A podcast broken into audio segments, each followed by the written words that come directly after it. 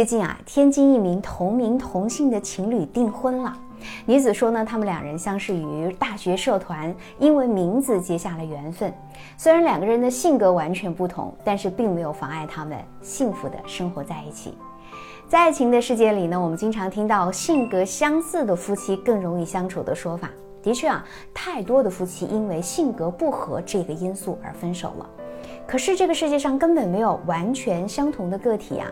那对于那些性格相反的夫妻来说，难道他们就无法拥有美好的婚姻吗？答案当然是否定的。大家也可以点赞、关注、评论起来呀。那对于性格相反的夫妻，该如何更好的相处呢？小资有以下三点建议。第一，美好的婚姻其实是需要相互滋养的。有人说，爱情啊就像是这个温室里的花，需要精心呵护才能够绽放美丽。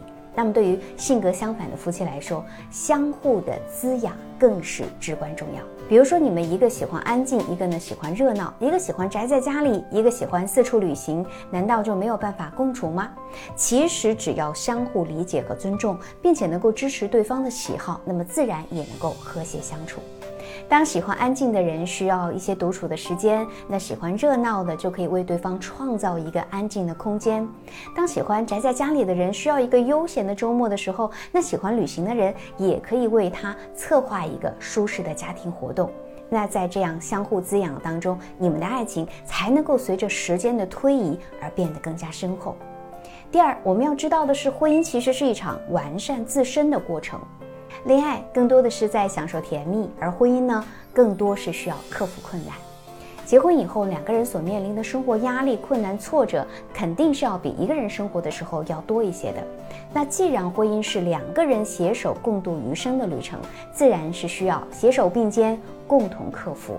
那在这个过程当中，性格相反的夫妻遇到的事情，我们会发现处理方法自然是各不相同的。那这个时候，我们需要学会沟通。和协作，所以有效的沟通是解决问题的第一步。只有通过一致性的沟通，才能够了解对方的需求和期望。这个时候，我们就要考虑到自我、他人和情境三要素。协作呢，则是解决问题的关键。我们可以通过协作，更好的找到解决问题的方法。而这个过程其实也是在夫妻双方完善自身的过程。比如说，当你们面对家庭决策的时候，可以通过沟通找到一个能够让双方都满意的方案，求同存异。那在这个过程当中，我们也要学会更好的适应对方，更好的完善自己。第三，相互妥协才是最好的经营之道。性格相反的夫妻在相处的时候，其实需要的是相互妥协。当然，这个相互妥协并不意味着我们要放弃自身的原则和原有的价值观啊，而是在尊重对方的基础之上去寻求共同的解决方案。比如说，你的丈夫呢是一个性格急躁的人，当他大声嚷嚷的时候，你该怎么办？这个时候，我们不需要去跟他争执，有时候只需要简单的一句。好的，我知道了，便能够浇灭他一大半的火气。等到他情绪平复下来，你再关心的问一句：“亲爱的，你今天是遇到什么事儿了吗？”这便是一种极好的妥协。妥协的关键在于学会宽容和包容，学会能够接纳对方的不同之处，不轻易的指责或者批评他。